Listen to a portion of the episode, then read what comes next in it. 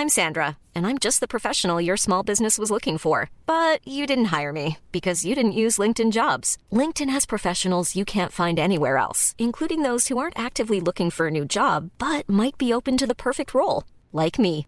In a given month, over 70% of LinkedIn users don't visit other leading job sites. So if you're not looking on LinkedIn, you'll miss out on great candidates like Sandra. Start hiring professionals like a professional. Post your free job on linkedin.com/people today. Die Frauen lassen es rocken. Grün und saftig, euer Golf-Podcast. Die Frauen lassen es rocken. Das hört sich äh, auf den ersten Blick möglicherweise auch ein bisschen komisch nach Kleidungsstil an. Aber tatsächlich gibt's da richtig großartige Erfolge, die wir aus deutscher Sicht zu vermelden haben. Und natürlich werden wir auch einen kleinen Blick auf den jetzt kommenden Solheim Cup, also den Kontinentalvergleich der europäischen Damen mit den amerikanischen Damen werfen. Mein Name ist Hinak Baumgarten und mit mir im Studio ist äh, Julius Allzeit. Hallo, hallo. Natürlich wird unser Experte Benedikt Staben heute noch etwas sagen. Es geht um Trainingstipps. Ich sage mal besser von innen zu kommen. Äh, Wir werden, äh, Frauke Konstantin wird dabei sein, unsere Frau bei den Legenden. Und ähm, ja, wir haben Alexandra Försterling. Mensch, da müssen wir gratulieren an dieser Stelle. Alexandra Försterling hat gewonnen. Wir sind bei der Ladies European Tour bei der Bank Swiss Ladies Open und äh, da hat sie tatsächlich in ihrer ersten Saison den ersten Sieg geholt. Wir, Ja. sind, wir sind biff und baff, möchte ich sagen. Mega cool. Herzlichen Glückwunsch nochmal. Ähm, eine sehr, sehr coole, abgeklärte Le Leistung. Ich meine, es war, ist ihre Rookie-Saison. Ne? Sie ist 23, erste Saison auf der LET. Sie hat äh, College Golf gespielt an der ASU, also Arizona State University. Ähm, ist dann über den Final Qualifier Ende letzten Jahres ähm, auf die Tour gekommen und hat eine echt starke Rookie-Saison gespielt. Ne? Sie war schon öfter äh, nah dran zu gewinnen. Es hat immer so ein bisschen was gefehlt noch, so das Quäntchen. Aber so abgeklärt, ich habe auch die Schlussrunde gesehen, so abgeklärt und cool, wie sie gespielt hat. Also sie hätte, hat sogar noch drei, vier Birdies mehr spielen können, die alle auf der Lochkante liegen geblieben sind, die, äh, die Putts. Und dann ähm, am Ende braucht sie nicht mal das Birdie auf der 18, sondern das Paar hätte gereicht und sie spielt immer noch das Birdie total, total souverän, gefühlt jedes Fairway getroffen. Es war echt stark. 66, 66, 66. Dreimal eine 66, also dreimal fünf unter. Äh, Lohn dafür 45.000 Euro. Dass wir übrigens von äh, Grün und Saftig, eurem Lieblingsgolf-Podcast, ein Fable für Frauen haben. Äh, das, das seht ihr möglicherweise auch daran, dass wir bei unserer Zwe Schwesterzeitschrift Golf Style aktuell vorne auf dem Cover eine wunderbare Golfspielerin vom Golfclub St. Leonroth äh, mit drauf haben, die auch beim Golfcamp mit engagiert ist bei den Social Media Stars. Ähm, also das ist einfach, äh, Frauengolf, finde ich, hat eine wirklich tolle Komponente, ist großartig, macht Spaß, da auch zuzuschauen, weil man sich da als Amateur tatsächlich fast ein bisschen mehr abgucken kann als bei den, bei den Herren, weil die ja doch irgendwie spielen wie vom anderen Stern.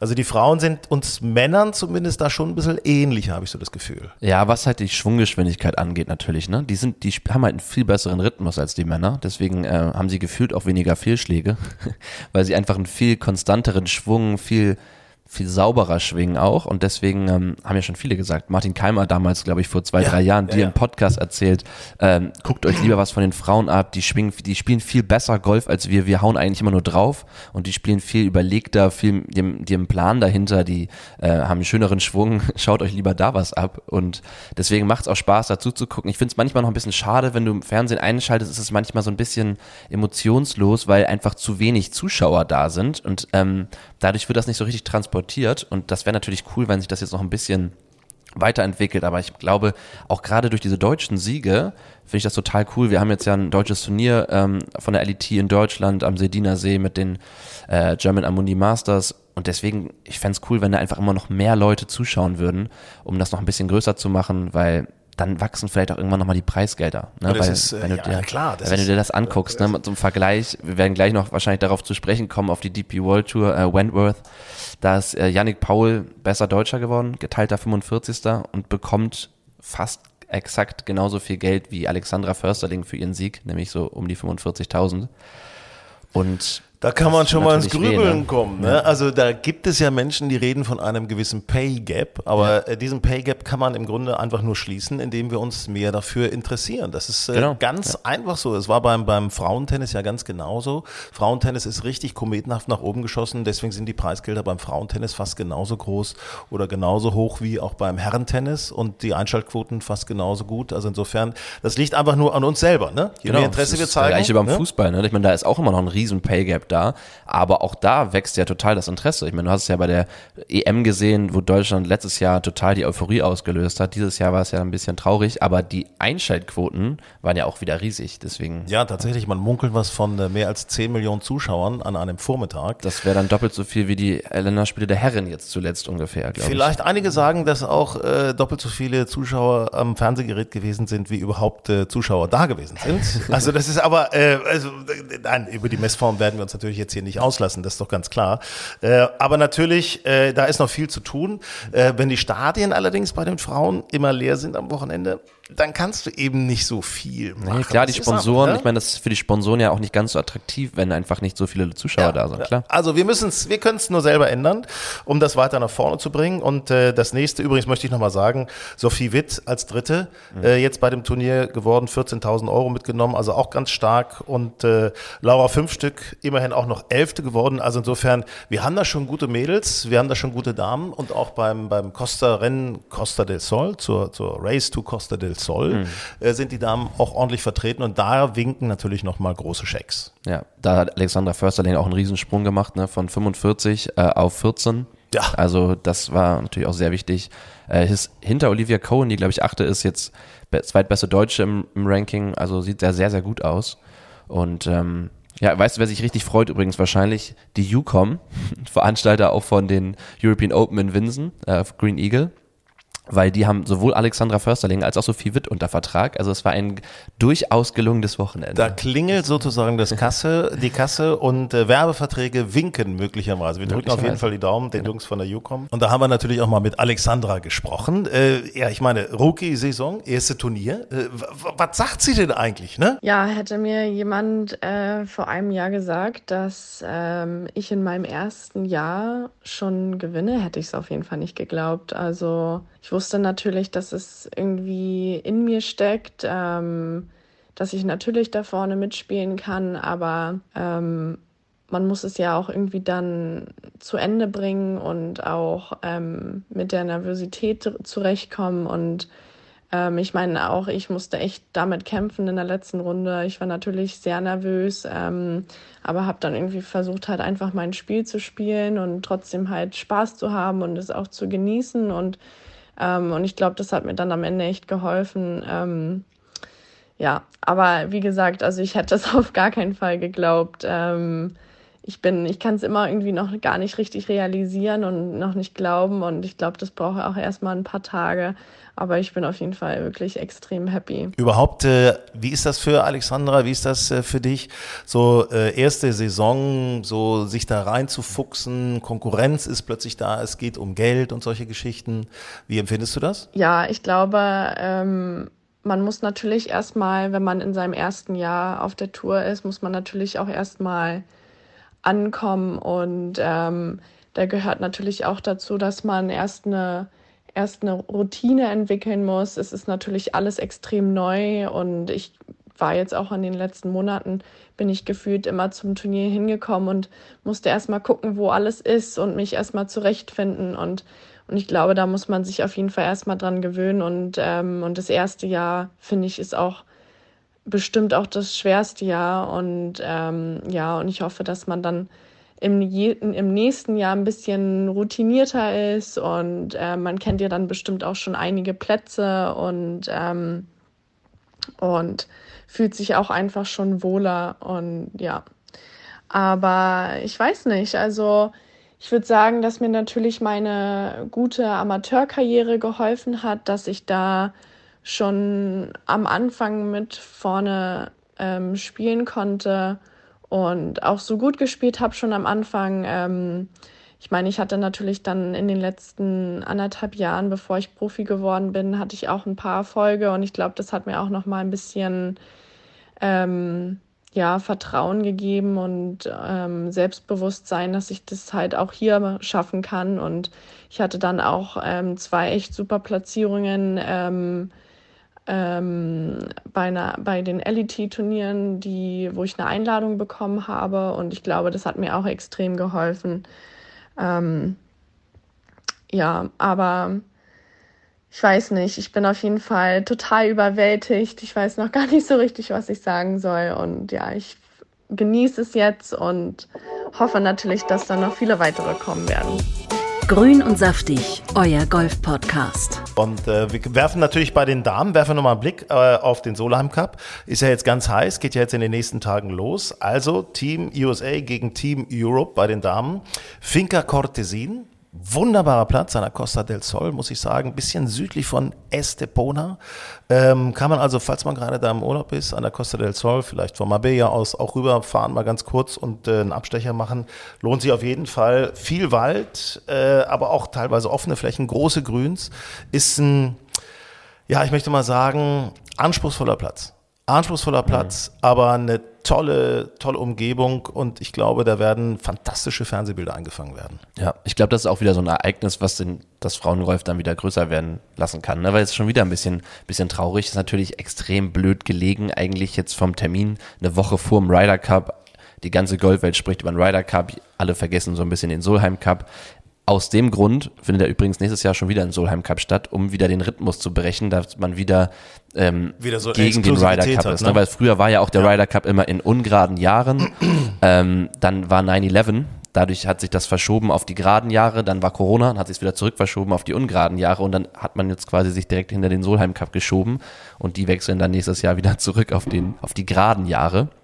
Und ähm, aber ich glaube, das wird ein total cooles Event, äh, auch spannend zu sehen, wer, wer sich durchsetzt im Endeffekt, weil die USA haben ein extrem junges Team mit Rose Zhang zum Beispiel, die ganz lange Top-Amateurin war, die ist erst 20, hat es direkt ins Team geschafft. Ähm, ich würde sagen, Nelly Corder ist doch fast schon die erfahrenste. Ja, ne? ja also in dem gut, du hast Lexi ne? Thompson. Lexi ne? Thompson die, ist ja momentan in absoluter Topform, gewinnt gar nichts, ne? scheidet an jedem Cut. Ja, das ist halt schade, weil siehst du deine Veteranen, siehst dein, soll dein Leader sein, so, zusammen mit Nelly Corder, ne? Und ähm, dann gewinnt sie gar nichts aktuell oder nicht nur gewinnt nichts, sondern sie reißt wirklich gar nichts. Deswegen wird es spannend zu sehen sein, wie die USA drauf ist. Haben jetzt zweimal in Folge verloren gegen Europa übrigens. Ähm, waren aber auch immer sehr du enge Duelle zuletzt und deswegen spannend. Die Europäerinnen haben ja ähm, bekanntlicherweise auf Erfahrung gesetzt. Die bisschen skandinavisch und bisschen äh, skandinavisch inseltechnisch angehaucht. angehaucht. das ganze Thema, ne, muss man sagen. Also ja, die, leider keine Deutsche dabei. Auch. Genau, die, die guten, formstarken, jüngeren deutschen Spielerinnen zu Hause gelassen. Ähm, leider sehr schade. Und auf Erfahrung gesetzt. Mal gucken, ob sich das dann auszahlt. Ich glaube, es ist so ein 50-50-Ding, ehrlich Also ich denke, so eine Lynn Grant ist natürlich schon mal ein Punktegarant und auch eine Charlie Hall. Äh, da sind äh, Celine Boutier, hat ja sehr erfolgreich gespielt, ja. gerade in den letzten Wochen. Also ich, ähm, ich wage zu prognostizieren, und ich liege mit meinen Prognosen ja immer falsch, mhm. äh, dass Europa da deutlich gewinnen wird. Okay, ja, ich, ich, ich bin fast bei dir. Also ich, ich würde sagen, die, die qualifizierten Spielerinnen sind extrem stark bei Europa, aber die Picks waren halt, finde ich, jetzt nicht so stark. Und deswegen wird das spannend zu sehen sein, wie es in der Breite aussieht. Wir halten euch selbstverständlich weiterhin auf dem Laufenden. Äh, schaltet mal rein sozusagen in unser Online-Angebot golfandstyle.de. Äh, da findet ihr alle Neuigkeiten, selbstverständlich zum Solan Cup, wenn es da Veränderungen gibt. Auch natürlich Social Media. Wir sind bei Instagram zum Beispiel Golf Style Mac heißen wir bei Instagram Golf Style Mac. Auch da natürlich exklusive Bilder, exklusive Interviews und äh, Informationen zum Solheim Cup. Grün und saftig, euer Golf-Podcast. Und da möchte ich mal, bevor wir gleich nochmal zu Trainingstipps kommen und äh, zu einer interessanten Zuschrift, muss ich ehrlich sagen, äh, was ärgert euch am meisten beim Golf? Da haben wir sehr, also viele Zuschriften bekommen, aber eine finde ich ganz besonders interessant, werde ich euch gleich nochmal erzählen. Oder wir ähm, äh, müssen wir mal über ein Turnier sprechen, was hier in Norddeutschland gerade stattgefunden hat. Äh, Winston Golf, äh, die Anlage, großartige Anlage bei Schwerin ähm, mit dem Linksplatz und äh, mit dem dem, sage ich mal, normalen Platz, der aber auch so wunderschön ist. Äh, das ist keine Werbung, das ist einfach nur schlichte, ehrliche Begeisterung und Leidenschaft. Äh, ich habe da schon mehrfach gespielt, auch bei den Vincent Senior Open mal in dem Dunhill-Format als Amateur mehrfach mitspielen können. Äh, es ist eine wirklich großartige Veranstaltung und die hatte dieses Jahr, und da sind wir wieder beim Thema Frauen, die hatte dieses Jahr was Besonderes. Und zwar durften auch Frauen mitspielen. Das heißt, es war so eine Art Mixed. Mhm. Äh, die Seniors und äh, die Frauen. Ja, äh, unsere Frau vor Ort war natürlich unsere Kollegin Frauke Konstantin, die ja auch organisatorisch einiges zu tun hat. Ähm, mit diesem Turnier, mit dem Vincent Senior Open. Und äh, Julius, ich weiß nicht, äh, ob du es äh, gesehen hast, ob du ein paar Sachen mitbekommen hast. Es gab ja einen Premierensieger, ne? Ja, Scott Hand. Ja. Und äh, ich fand es so geil, was er hinterher gesagt hat, weil es war sein, es war sein Debüt auf der mhm. Legends Tour, ne? Weil er ist erst letzten Monat 50 geworden, also ja. darf auch erst seit einem Monat überhaupt mitspielen. Und ähm, ich fand ihn immer schon so cool wegen seiner bunten Schuhe. Der hat ja immer so verrückte Schuhe an. Also wenn du die kombinierst mit den Hosen damals von Ian Polter, dann ähm, hättest du so einen komplett verrückten Dann kriegst Golf. du fast schon John Daly raus. Ja, ja genau, kriegst einen John Daly am Ende raus. Und ich, aber man sieht auch ehrlich gesagt jetzt äh, Scott Hand nicht an, dass er erst 50 ist, muss ich sagen. Ich finde, er könnte, hätte, könnte auch schon ein paar Jahre länger auf der Legends Tour Ich spielen. glaube, er hat sich da auch schon durchgeschummelt teilweise. Ja, ist ja. da schon mal unter anderem Namen, hat er da ja, schon mal teilgenommen, um Erfahrung zu sammeln. genau, aber ähm, kommt dann zu seinem ersten Legends Tour Event, liegt irgendwie an der 12 noch sechs, sieben Schläge zurück oder so, spielt dann sieben Birdies, glaube nee, sechs Birdies in Folge von der 12 bis 17 ähm, und gewinnt. Ich also muss ganz ehrlich sagen, so diesen Platz mit Unterpaar abzuschließen, den Linkskurs und äh, die spielen ja, die Jungs spielen ja nicht von Gelb die spielen ja auch von hinten, von weiß. Das ist schon doch noch mal ein bisschen länger als von gelb. Und jeder Amateur, der da mal gespielt hat, ich kann es euch nur empfehlen, das ist eine Erfahrung. Das ist wirklich eine Erfahrung, auch wenn man neben dem Grün liegt und plötzlich mal so ein äh, 8 Meter Chip hoch aufs Grün spielen muss, weil man in irgendeiner, in irgendeiner Düne da mittendrin liegt. Also das ist schon, äh, das, das hat schon was, muss ich sagen. Und ja. da, und die Grüns, wow, Wahnsinn. Und da so unter Paar zu spielen, sehr, sehr stark, muss ich sagen. Äh, Frauke, erzähl uns doch einfach mal, Scott Hand, Premierensieger. Äh, wie hast du das Ganze mitgenommen? Das Wetter hätte besser nicht sein können. Du kennst den Platz selbst. Er ist herausfordernd und äh, wir hatten verhältnismäßig wenig Wind. Und ähm, das hat natürlich ein wenig geholfen auf dem herausfordernden Platz. Die Stimmung war super. Scott Hand war ein sehr sympathischer und äh, sehr glücklicher Sieger am Ende und konnte, ähm, ja, er lag elf Löcher für den Tag Paar und hat dann äh, auf den letzten sieben Löchern äh, sechs Birdies gespielt und hat sich damit dann eindeutig nochmal nach vorne geschoben. Und dann, wir hatten ja schon drüber gesprochen, Frauke, es war ja zum ersten Mal diese, äh, dieses, dieses Mix angesagt, also Frauen konnten da auch mitspielen. Äh, wie, wie habt ihr da, welche Erfahrungen habt ihr damit gemacht? Leider haben nur drei Spielerinnen mitgespielt, unter anderem Elisabeth Estal. Ich fand, dass es dem Turnier eine ganz andere Stimmung verliehen hat, dass es sehr positiv von allen Seiten aufgenommen wurde wurde, dass der Platz allerdings sehr herausfordernd für die Damen war, dass man alles in allem sagen kann, dass wir hoffen, dass im nächsten Jahr noch mehr Damen dabei sind. Ähm, denn man konnte am Finaltag deutlich erkennen, die Zuschauer hatten großes Interesse am Damengolf. Also freuen wir uns auf äh, nächstes Jahr, wenn dann vielleicht und hoffentlich mehr Frauen mit teilnehmen ähm, und da den Jungs denn möglicherweise auch mal zeigen, richtig angestachelt, äh, wo sozusagen die Bunkerhake nicht liegt.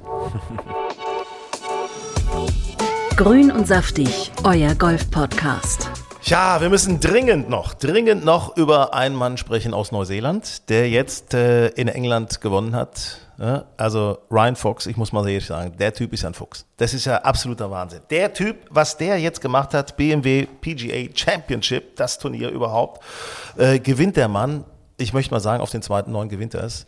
Äh, äh, lass, lass, uns, lass uns mal kurz drauf gucken, Julius.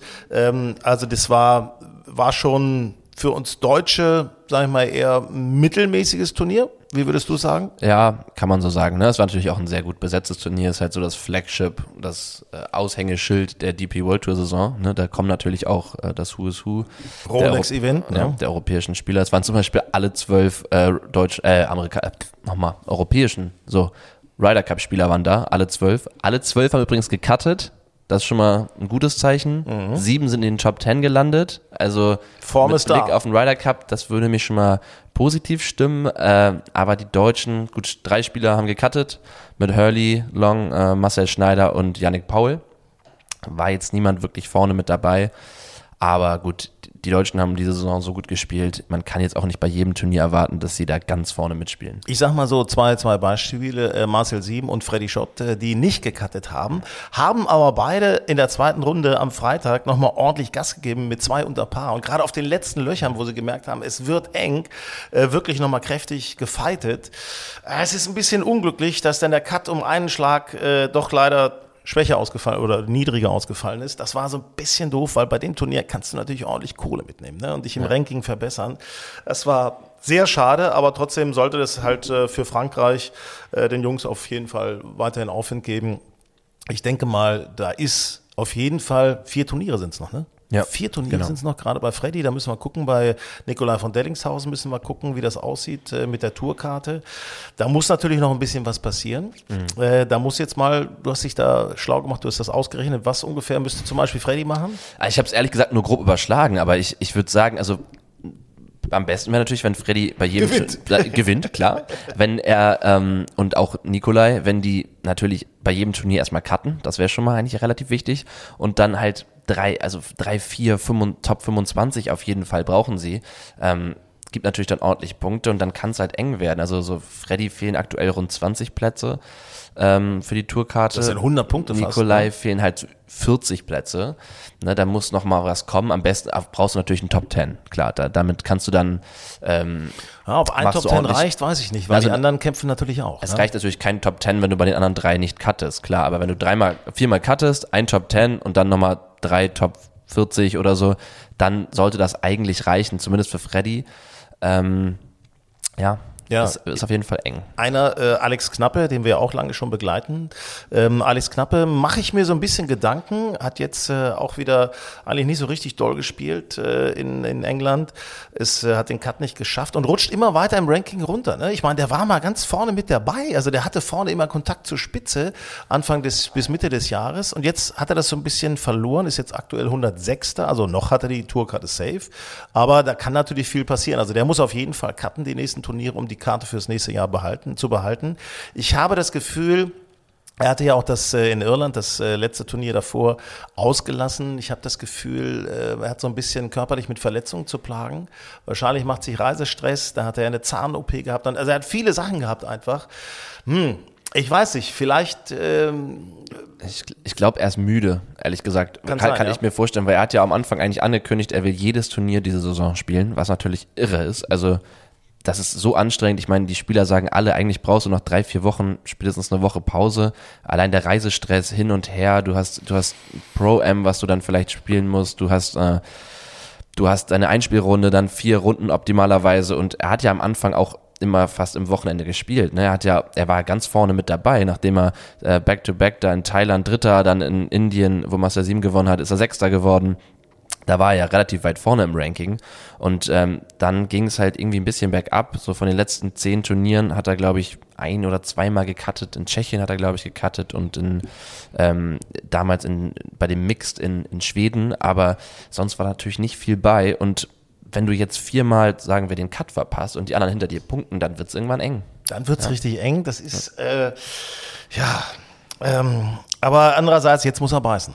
Also jetzt kannst du nicht sagen, jetzt mache ich noch eine Pause. Nee. Ähm, du musst vielleicht einfach in dem Moment äh, selber mal äh, die Erwartungen ein bisschen runterschrauben, äh, nicht gleich immer das absolute Ziel, den Sieg vor Augen haben, sondern sagen, okay, ich will Top 30 landen am Ende, das, das reicht mir, um safe die Karte fürs nächste Jahr zu kriegen und so langsam dich in Ruhe versuchen, nach vorne zu arbeiten. Ich, äh, das wäre so das Einzige, was ich momentan sagen kann, aber Stress ist tatsächlich einfach, ist heftig, wenn du bis zum Sonntag spielst. Montag reist du ab, irgendwo anders hin, kommst wieder in ein Hotel, ähm, dann spielst du dich ein am Dienstag, Mittwoch äh, Pro-Am-Runde. Es müssen ja so und so viele Leute, müssen ja auch immer mitspielen bei den Pro-Am-Runden. Donnerstag schon erste Turnierrunde. Wenn du da irgendwas drin hast, einen Fehler, dann kriegst du den ja gar nicht raustrainiert. Das geht ja gar nicht. Was willst du denn da machen an einem Tag davor? Also es ist Das ist Wahnsinn. auch das, was Marcel Schneider mir übrigens erzählt hat. Könnt ihr gerne in der Golf Style nachlesen in dieser Ausgabe im Interview, dass er eigentlich ja sehr gern auch ähm, nach zwei, drei Wochen schon wieder eine Woche Pause macht, um halt eben an diesen Dingen zu arbeiten, weißt du, weil er meinte, er fällt halt sehr schnell in seinen alten Schwung zurück und dann kriegst du die Sachen halt nicht so schnell gefixt. Und wenn du halt mal Zeit hast, ein bisschen zu arbeiten daran richtig, dann ähm, ist das natürlich besser. Und der hat übrigens einen Vorteil, der Marcel Schneider, weil das, wie er auch in dem Artikel sagt, äh, das Kurzspiel ist ihm in die Wiege gelegt. Ja, das ist ja unglaublich. Ich glaube, er war neulich auf jeden Fall Erster, glaube ich, im Scrambling und Dritter oder so im Shots Gained Around the Green. Und er meinte, er trainiert das jetzt nicht übermäßig. Also das konnte er irgendwie immer schon ganz gut. Oh, das, ich, ich würde, ich war jetzt gerade, pass auf, da, da muss ich was erzählen wieder. Grün und saftig, euer Golf-Podcast. Also ich habe tatsächlich äh, neulich mal wieder ein Turnier gespielt ähm, und äh, dachte so, Menschenskinders, weil ich seit, äh, seit Monaten im Endeffekt, fast schon seit Jahren das Gefühl habe, ich kriege keinen Power mehr, keinen Druck mehr auf den Ball. Und äh, da habe ich was zufälligerweise äh, rausgefunden. Es ist eine idiotische Geschichte. Ich habe ein Foto von Nick Bachem gesehen, wie er im Durchschwung ist. Und da habe ich gedacht, der ist ja echt mit der rechten Schulter ziemlich weit unten. Mhm. Ne? Geht so durch den Ball. Und da habe ich immer so das Gefühl, ich habe so das Gefühl, da, also äh, habe ich so drüber nachgedacht, dass ich ehrlicherweise so drehe, drehe und dabei mehr so über den Ball komme. So over the top eigentlich. Mhm. Also ich gehe gar nicht mit der rechten Schulter so unten durch. Und das habe ich mal versucht. Und ich denke, was ist denn jetzt los? Und plötzlich treffe ich die Bälle von hinten, von hinten, von innen und von hinten. Äh, es war wirklich, ich war sehr begeistert. Dann habe ich ein Turnier gespielt. Mhm. Das äh, Wetterbericht war so angesagt, äh, dass es ab 14 Uhr aufklaren sollte. Es klarte ab 19 Uhr auf. Ah ja, schön. Es war also dazwischendurch nur genießen. es war so wirklich Wahnsinn. Und an einer Stelle, pass auf, an einer Stelle habe ich noch gedacht, oh Mensch, jetzt Kinders, wenn doch das kurze Spiel dir auch in die Wiege gelegt worden wäre. Ja. Das wäre so schön. Aber nee, ich habe immer Schiss. Hattest du denn wenigstens ein paar kurze oder irgendwas dabei, die dein Herz erwärmt haben während der Runde? Wie ein paar kurze? Ein Flachmann oder so. Sag mal, hallo, hallo, das war vorgabenwirksam. Also, ah. Hallo. nee, äh, diesmal nicht. Aber ich hatte nette Mitspieler, also das hat schon Spaß gemacht. Und hinterher haben wir natürlich ein Bierchen getrunken. Ja. Uwe und Tom waren dabei. Also das war schon schön. Ich habe natürlich auch das Battle untereinander verloren. Ja. Muss ich sagen. Aber Schade. ist egal, ist egal. Es hat mir trotzdem Spaß gemacht. Ich habe ein paar gute Schläge gemacht. Und äh, übrigens mal ein kleiner Hinweis. Äh, an alle, die zum Beispiel Trainingstipps haben möchten. Äh, unser Freund Benedikt Staben, ehemaliger Tourprofessional, äh, jetzt äh, Teaching Pro, gibt Trainingstipps in der aktuellen Golf Style. Dieses Mal geht es ums Putten. Ne? Also ein paar Übungstipps, wie man sich besser ausrichten kann, wie man vielleicht auch den einen oder anderen Drill mal nehmen kann, um immer square an den Ball zu kommen, gerade bei kurzen Putts. Das zeigt er euch alles. Sieht sehr gut aus, ne, muss ja, ich sagen. Er sieht sehr gut aus und ich habe auch damit jetzt angefangen, genau diese Drills zu machen, weil mein Putten ist so unglaublich schlecht. Ich habe das Gefühl, ich werde wirklich immer wieder, ich werde immer besser in, gerade in mein, also ich liebe zweite Schläge. Das ist mein, ich finde das viel geiler noch als einen coolen Drive rauszuhauen, ist so ein 160, 170 Meter Schlag um Eisen geil aufs Grün zu kriegen. Das finde ich viel befriedigender irgendwie. Ich weiß nicht wieso, aber liebe ich. Aber dann, weißt du, haue ich mir den sechs Meter neben die Fahne und drei Patte. Und zwar regelmäßig. Ja. Das ist so grausam, dass ich ähm, mehr Benes Tipps befolgen sollte. Also ich sage dir mal ganz ehrlich was, ja. das ist ja, auf die Schultern kommt es an. Ja. Das ist jetzt keine Weisheit von mir, sondern das ist eine Weisheit von Bene. Lese ich gerade nochmal nach, da steht da nämlich. Aber tatsächlich, tatsächlich, die Technik ist beim Patten ist so entscheidend, um halt gleichmäßig zu bleiben, nicht immer was anderes genau. zu machen. Ne? Das, ist, das ist ja das Interessante, ja. um dann auch seine Längen und so weiter richtig einschätzen zu können. Wie weit schwinge ich zurück, was mache ich genau, um immer die exakt gleiche Länge zu so schlagen, zu patten. Und bei der Technik geht es ja nicht um den Griff, weil da haben wir auch nochmal die drei Griffe vorgestellt, beziehungsweise Benedikt, es gibt ja diesen lustigen Tommy Fleetwood Griff, was, wo, wo ich sage, so könnte ich den niemals, Griff. genau, so könnte ich niemals patten. Ähm, aber das ist ja eigentlich egal. Da musst du einfach rausfinden, was, was liegt dir am besten, was passt am besten. Aber es geht halt darum, wie halt, hältst du so die Ellbogen halt aus den Schultern. Ne? Ist da alles erklärt und äh, solltet ihr dringend nachlesen. Grün und saftig, euer Golf-Podcast. So, und hier habe ich äh, etwas äh, sehr Schönes oder haben wir etwas sehr, sehr Schönes bekommen unter hallo at golfenstyle.de. Also ich habe gerade Ihren Artikel, kannst du bitte mal ein bisschen schneller spielen, in die Finger bekommen. Und äh, in diesem Artikel, das ist schon ein älteres Heft, da geht es darum, was einen so nervt mhm. am Golfspielen. So, und Gisela hat uns da geschrieben, vielen Dank, liebe Gisela, äh, dass es ihr äh, doch zuweilen bei Turnieren gerade ein bisschen auf die Nerven geht, wie manche Menschen auf dem Puttinggrün oder auf dem Green ihre Bälle markieren. Dass Sie nämlich zum Beispiel die Ballmarke sozusagen vor dem Ball legen, also zwischen Ball und Loch, und hinter, wenn Sie zurückmarkieren, den Ball zwischen Markierung und Loch. Also sich da mal so ein paar Zentimeter Vorteil so reinballern. Ne? Das ist nur so ein einfaches Beispiel. Aber das, oder mit dem Daumen so ganz leicht nach vorne kicken, so ganz leicht, so weißt du, wenn du markierst, so ganz leicht nochmal so vier, fünf Zentimeter nach vorne und hoffen, dass es keiner merkt. Ähm, also äh, Gisela ist natürlich auch so weit, dass sie sagt, ich spreche die Leute an. Ne? Dann ist Ruhe im Karton und ich kann mich auf mein eigenes Spiel konzentrieren. Noch nie, Gerne mal mit Gisela spielen. ich hab, Ja. Sie schreibt weiter, noch nie hat übrigens jemand meinen Einwand zurückgewiesen. Übliche Reaktion, ach, habe ich gar nicht gemerkt. Oder dergleichen. Also Gisela, vielen Dank für diesen Tipp. Äh, Wenn ihr auch noch weitere, weitere Sachen oder für diese, diesen Hinweis, wenn ihr noch weitere Sachen habt, was euch beim Golfspielen nervt, immer her damit. Hallo at golfenstyle.de. So, Julius, wie markierst du denn?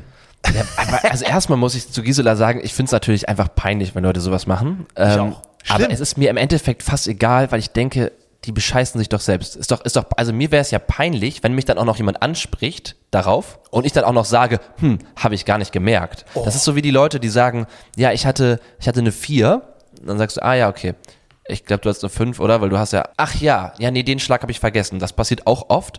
Oder aber sagen, nee, nee, ich, noch besser sind dann die, die bei ihrer Version bleiben. Nee, nee, ich habe eine 4. Da frage ich dann auch nicht nochmal nach. Da schreibe ich dann eine 4 auf, weil denke ich mir, muss dir doch peinlich genug sein, bescheiß dich doch selbst, merken doch dann, wenn du auf einmal Handicap 8 hast, jeder, dass du eigentlich ein Handicap 18 spielst oder so, muss, also das ist ja peinlich. Also äh, ich finde ehrlich gesagt, stell dir mal vor, du machst das, ne? Du markierst also sozusagen andersrum.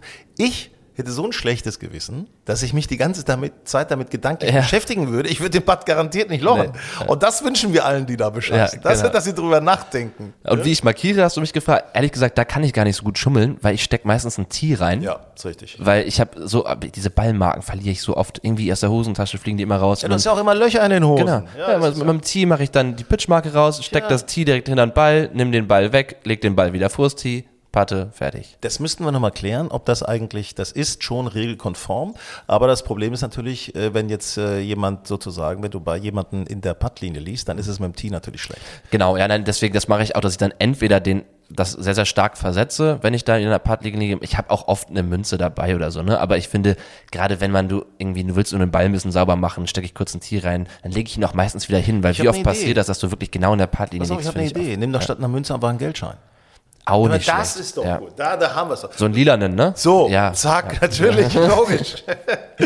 so Leute, äh, ach so, ich kann noch eins sagen vom äh, Stichwort zählen. Das fand ich auch niedlich. Neulich mein Freund Fred, äh, als wir auf Mallorca gespielt haben, der hatte so einen Zähler dabei. Also in der Tasche so, ein- so eine Uhr. die hat die Uhr hat gleichzeitig gemessen. Er hat an jedem Schläger hat er irgendwie so, ein- so ein Pinöpel dran gemacht und die hat äh, der, der hat dann immer gemessen um welchen Kontakt er auf dem Schläger hatte. So was im Grunde ja ganz, ganz sinnvoll sein kann. Gleichzeitig hat das Ding aber auch die Schlagstärke, äh, die Schlaganzahl gemessen. So. Okay.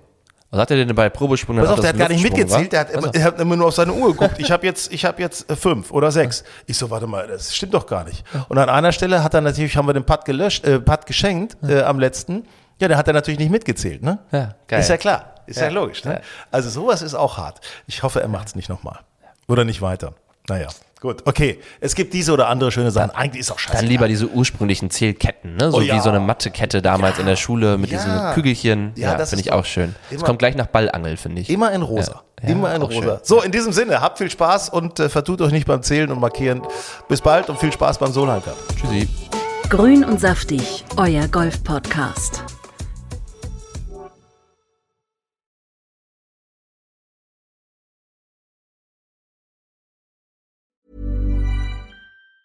Mom deserves the best, and there's no better place to shop for Mother's Day than Whole Foods Market. They're your destination for unbeatable savings, from premium gifts to show-stopping flowers and irresistible desserts. Start by saving 33% with Prime on all body care and candles. Then get a 15-stem bunch of tulips for just $9.99 each with Prime. Round out Mom's menu with festive rosé, irresistible berry chantilly cake, and more special treats. Come celebrate Mother's Day at Whole Foods Market.